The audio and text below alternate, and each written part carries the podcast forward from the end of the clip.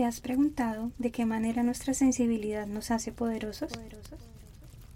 ¿Qué pasaría si dejamos de clasificar nuestros sentimientos como buenos o malos, de reprimirlos y esconderlos y nos abrimos a verlos como el mayor regalo de ser humanos y la señal de que estamos vivos? En este espacio nos daremos permiso de sentirlo todo. Nuestros sentimientos serán la llama que nos permita ver nuestro interior sin máscaras. Exploraremos y cuestionaremos las creencias que nos han sostenido y también las que nos han limitado en el camino hacia lo que soñamos ser. Encendamos juntos la llama de la transformación. Acompáñame en un viaje de autodescubrimiento y liberación. Encuentra aquello que estás listo para soltar, aquello que ya no te define, y deja que arda.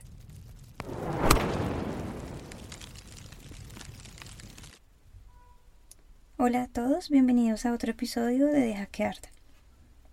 Hoy quiero invitarlos a cuestionar nuestras creencias acerca de nuestro papel como padres e hijos y cómo influye en la manera como vemos nuestra libertad para ser, decidir y vivir una vida que solo nos pertenece a nosotros. El autor, Yalil Gibran, escribió este poema que para mí es una ilustración de la libertad y el respeto por los hijos y su esencia y una reflexión sobre nuestra verdadera función como padres. Vuestros hijos no son vuestros hijos, son los hijos y las hijas de la vida deseosa de sí misma.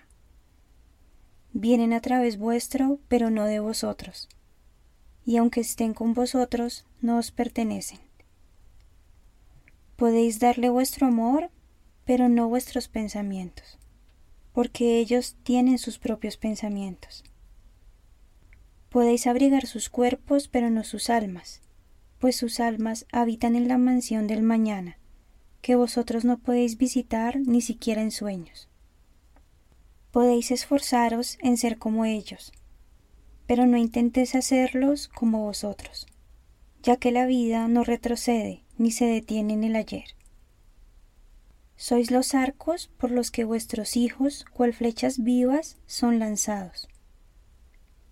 El arquero ve el blanco en el camino del infinito y él con su poder os tensará, para que sus flechas puedan volar rápidas y lejos.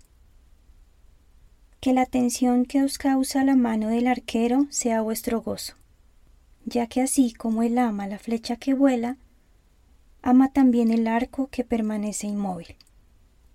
Al convertirnos en padres, somos un canal que la vida utiliza para traer un nuevo ser a la tierra. Un nuevo ser con mente, cuerpo y alma propia. Y si lo que anhelamos es vivir esta función de manera consciente, nuestro compromiso es el de amarlo incondicionalmente, cuidarlo, brindarle lo que necesita y acompañarle hasta que aprenda a cuidarse y a vivir por sí mismo. Ningún ser humano es propiedad de otro por muy fuerte que sea el vínculo que hay entre ellos. Y el vínculo entre padres e hijos no es la excepción. Nuestros hijos no nos pertenecen, ni adquieren una obligación con nosotros por los cuidados que les brindemos. De la misma manera, la única forma de brindar realmente amor incondicional a nuestros hijos es desde la libertad y la elección pues si nos sentimos obligados a asumir dicha función, entraremos en la posición de la madre o el padre sacrificado, que carga de expectativas a sus hijos con el propósito de sentirse en algún momento compensado por sus esfuerzos y renuncias a sí mismo. La pregunta es entonces, ¿cómo podemos cumplir con nuestra función de padres sin convertir esto en un papel dramático? Hace unos días en las redes alguien posteó una imagen que preguntaba a las madres si en alguna oportunidad se escondían en el baño a llorar para luego salir a ver a sus hijos como si nada hubiera pasado. Los comentarios afirmativos eran bastantes. Entre ellos pude notar cómo algunas, además de asentir, indicaban hacerlo por el bien de sus hijos. Y entiendo su identificación con el papel de madre que evita el sufrimiento a sus hijos, porque es lo que nos ha enseñado la sociedad. ¿Pero está bien esto? Para mí la respuesta es no. Encuentro profundamente más valioso mostrarnos vulnerables ante nuestros hijos. Dejar que nuestros hijos nos vean reír y llorar. que nos vean fracasar y triunfar. Si nosotros como padres queremos darle las herramientas para su desarrollo emocional, ¿por qué esconderíamos de ellos los altibajos de la vida? A los que seamos honestos, ellos también se van a enfrentar. ¿Qué ejemplo le queremos dar a nuestros hijos? ¿Queremos que se traguen sus emociones o que aprendan a gestionarlas y dejarlas fluir para que se sientan mejor? Alguna vez también fui la madre que pensaba que debía proteger a mi hijo del sufrimiento. Luego entendí que tal cosa sería como querer protegerlo de la vida. ¿Qué sentido tendría eso?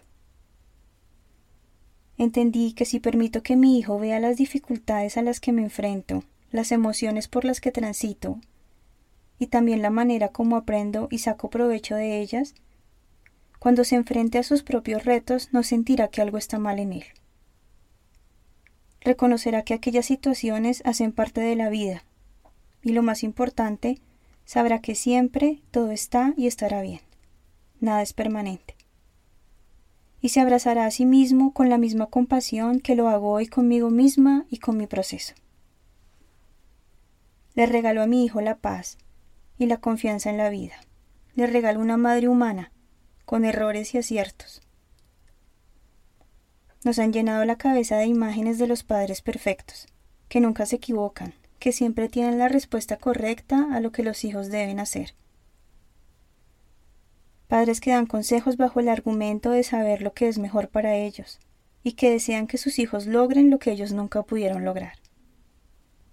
Es tiempo de ver estas imágenes como lo que son, adoctrinamientos limitantes y llenos de miedo. Es momento de romper esas creencias y dejar que arden. Debemos deshacernos de la necesidad de ser necesitados por nuestros hijos. Pues detrás de esto existe un deseo de controlar e influir sobre sus acciones y decisiones. Debemos soltar el miedo a perder nuestro valor como padres al no sentirnos necesarios pues no nos permite ver que en muchas ocasiones, en vez de apoyarlos, los estamos limitando. Estamos impidiendo que asuman sus responsabilidades y se conecten con la totalidad de su poder. Nuestros hijos tienen su propio camino. Asegurémonos que al llegar a su edad adulta sepan cuidar de sí mismos y tengan las herramientas para ir en búsqueda de sus propios sueños. No lo hagamos más pesado con la carga de nuestra aprobación. No necesitan nuestro permiso para hacer nada. Celebremos sus logros y sus derrotas, pues si no las tuvieran, no evolucionarían como seres humanos. No nos pongamos ni delante ni detrás de nuestros hijos. Mantengámonos a su lado, presentes en sus vidas sin invadir, dispuestos a verlos como iguales a aprender también de ellos, pues sin duda también son nuestros maestros. Y que siempre encuentren en nosotros reconocimiento y amor. Hemos llegado al final. Cuéntame qué te pareció este episodio en la sección de preguntas. En el próximo hablaremos de la perspectiva de ser hijos. Nos vemos el próximo viernes. Bye bye.